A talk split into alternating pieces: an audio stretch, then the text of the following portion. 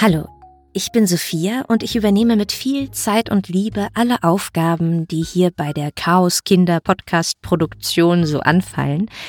Ich mache Recherche, Redaktion, Studiotechnik, Einsprechen, Soundmastering, Webpräsenz und, und, und. Und alle diese Dinge kosten Zeit und Geld. Deshalb habe ich einen Steady-Account eingerichtet. Dort können alle, die gerne diesen Podcast hören, zum Lernen, zum Abschalten, zum Einschlafen, wofür auch immer, monatlich dazu beitragen, dass das Chaos stetig wächst und gedeiht. Den Link dazu findest du in der Folgenbeschreibung. Und jetzt viel Spaß bei der nächsten Folge.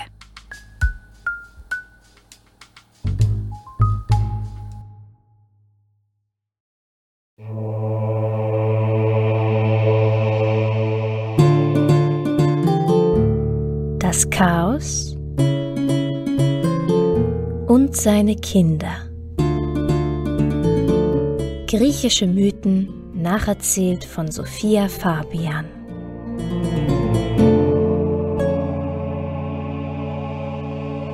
Hallo und herzlich willkommen zur zehnten Folge von Das Chaos und seine Kinder. Die letzte Folge haben wir mit Asklepios beendet, dem Sohn des Apollon und der Koronis. Gerade hat Apollon den Säugling aus dem Bauch seiner sterbenden Mutter Koronis gerettet, und nun steht Apollon da mit seinem kleinen Sohn im Arm, ihn nennt er Asklepios, und Apollon hätte Asklepios gerne die Heilkunst gelehrt, aber hat selbst vielleicht als wichtiger olympischer Gott einiges anderes zu tun, wichtigeres zu tun, und darum muss er ihn jemand anderem anvertrauen, und es gibt nur einen, der in der Heilkunst genauso bewandert ist wie Apollon. Chiron, den Kentauren. Ihm übergibt Apollon seinen Sohn Asklepios. Chiron ist ein ganz besonderer Kentaur. Kentauren kennt ihr vielleicht, das sind Mischwesen aus Pferd und Mensch, also mit menschlichem Kopf, Rumpf und Armen, auf einem fast kompletten Pferdekörper. Da fehlt eigentlich nur der Kopf des Pferdes. Kentauren sind normalerweise sehr unangenehme Charaktere, Sie sind von Natur aus sehr lüstern, wild und brutal, und Chiron aber ist das komplette Gegenteil. Chiron ist bekannt für seine Weisheit und Güte, und er tritt in vielen Sagen als der Lehrer und Erzieher von Helden auf.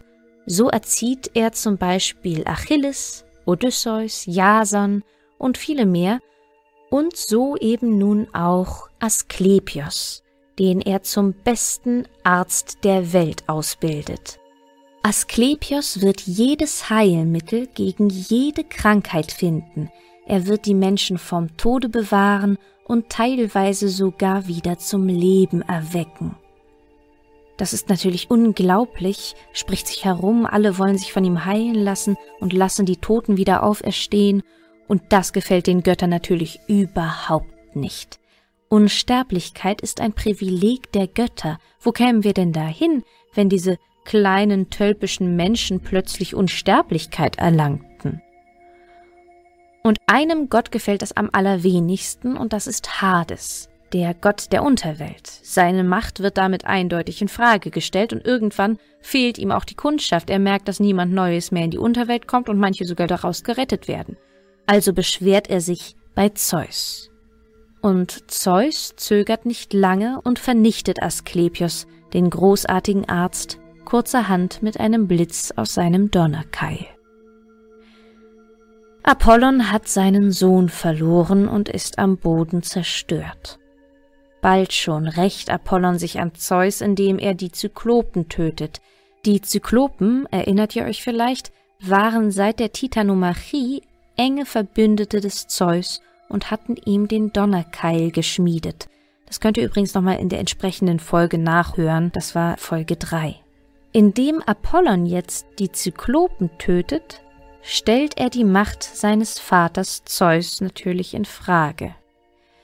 Zur Strafe wird Apollon neun Jahre lang vom Olymp verbannt, muss diese neun Jahre auf der Erde verbringen und die 50 Rinder des Königs Admetos hüten. Und das macht er scheinbar nur halbherzig, denn schon bald werden sie ihm gestohlen werden. und das von niemand anderem als seinem Halbbruder Hermes. Die Geschichte des Hermes beginnt in einer Höhle, einen Tagesmarsch von dem Ort in Thessalien entfernt, wo Apollon die Rinder hütet. Hermes ist der Gott, der mir persönlich am liebsten ist. Er ist schlau, neugierig und ziemlich frech. Bei ihm geht alles auch meistens ziemlich schnell. Also seine Geburt können wir relativ kurz zusammenfassen, die ähnelt nämlich sehr der einiger seiner Geschwister. Wieder mal hat Zeus nämlich einen Seitensprung und diesmal aber mit der Nymphe Maya. Hera darf das natürlich wieder mal nicht erfahren, darum wird Hermes, wie viele andere Götter auch, insgeheim in einer Höhle geboren.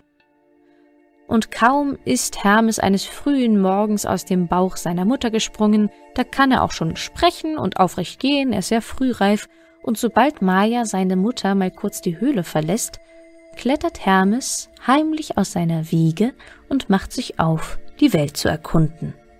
Gerade ist er aus dem Höhleneingang getreten, da hat er auch schon seine erste Begegnung, und zwar mit einer Schildkröte. Der kleine Gott ist begeistert von dem Tier und begrüßt es freundlich, bringt die Schildkröte dann in seine Höhle und nimmt sie komplett auseinander. Dann befestigt er zwei Schilfrohre an dem hohlen Panzer, spannt auf das Ganze ein paar Seiten aus Schafsdarm und erfindet so die Leier, die Lyra. Dann spielt er ein paar Lieder darauf und singt dazu, aber das wird ihm schnell langweilig und er zieht wieder los in die Welt. Diesmal ist Hermes etwas länger unterwegs und erst abends findet er etwas Neues, das ihn neugierig macht, und zwar eine Rinderherde, natürlich die Rinder des Apollon. Als Hermes niemanden in Reichweite sieht, der darauf aufpasst, treibt er die 50 Rinder in Richtung seiner Höhle. Damit ihm niemand auf die Spur kommt, bindet er sich Blätter und Zweige unter die Füße und lässt die Rinder rückwärts laufen. Die meiste Zeit bleibt er dabei auch unbemerkt, nur einem alten Mann namens Onkestos fällt er auf, an dessen Weinberg Hermes mit den 50 Rindern vorbeizieht. Beim Anblick des Kleinkinds, das zwar noch in Windeln steckt, aber schon problemlos eine rückwärts laufende Rinderherde vor sich hertreibt, reibt Onkestos sich aber nur die Augen und vermutet, dass er wohl langsam senil wird.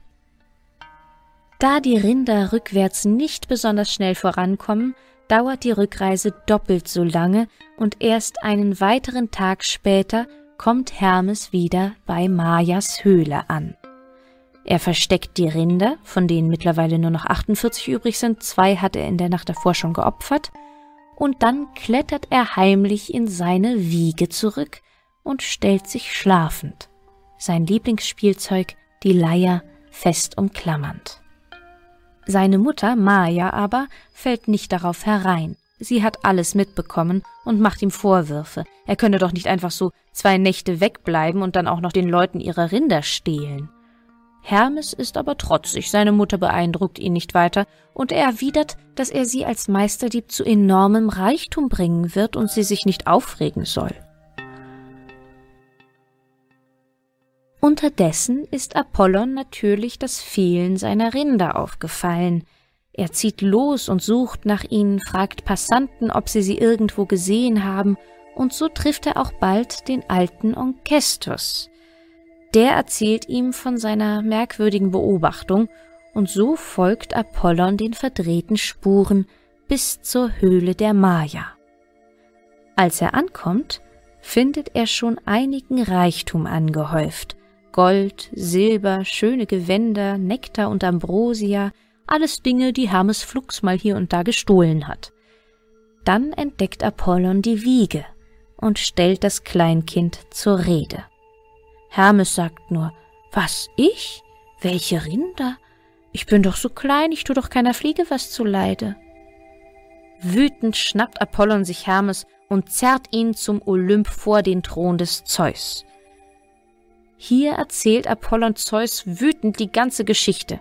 Hermes wiederum verweigert standhaft jegliches Geständnis und als Reaktion darauf bricht Zeus nur in ein gewaltiges Lachen aus und weist seine Söhne an, Frieden zu machen, Hermes solle Apollon seine Rinder wiedergeben und gut ist.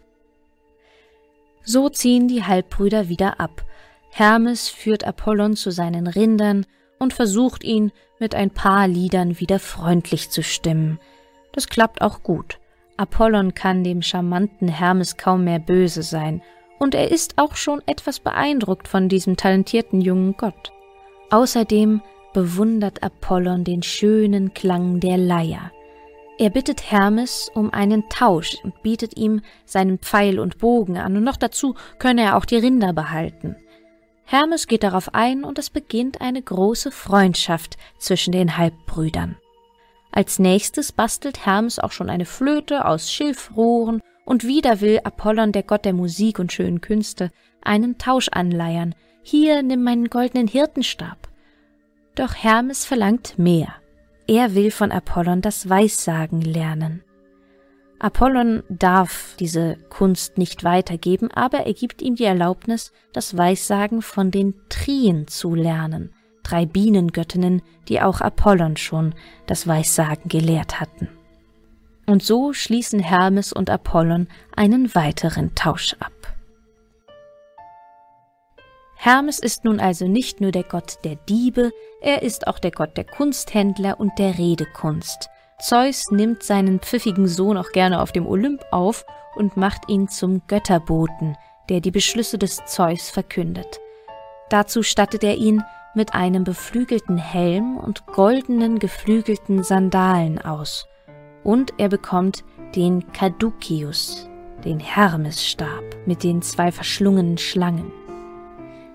Nicht zu verwechseln ist dieser Hermesstab mit dem Äskulapstab, um den sich nur eine Schlange windet. Dieser Äskulapstab gehörte Asklepios, um den es ja hier am Anfang der Folge ging. Und dieser Äskulapstab wurde zum Symbol des ärztlichen und pharmazeutischen Standes. Hermes bekommt auch die Aufgabe, die Seelen der Verstorbenen zu Hades in die Unterwelt zu geleiten. Und um die Unterwelt wird es in der nächsten Folge gehen. Schön, dass ihr wieder zugehört habt. Ich bin Sophia. Hiermit bedanke ich mich für eure Aufmerksamkeit. Mögen die Götter mit euch sein.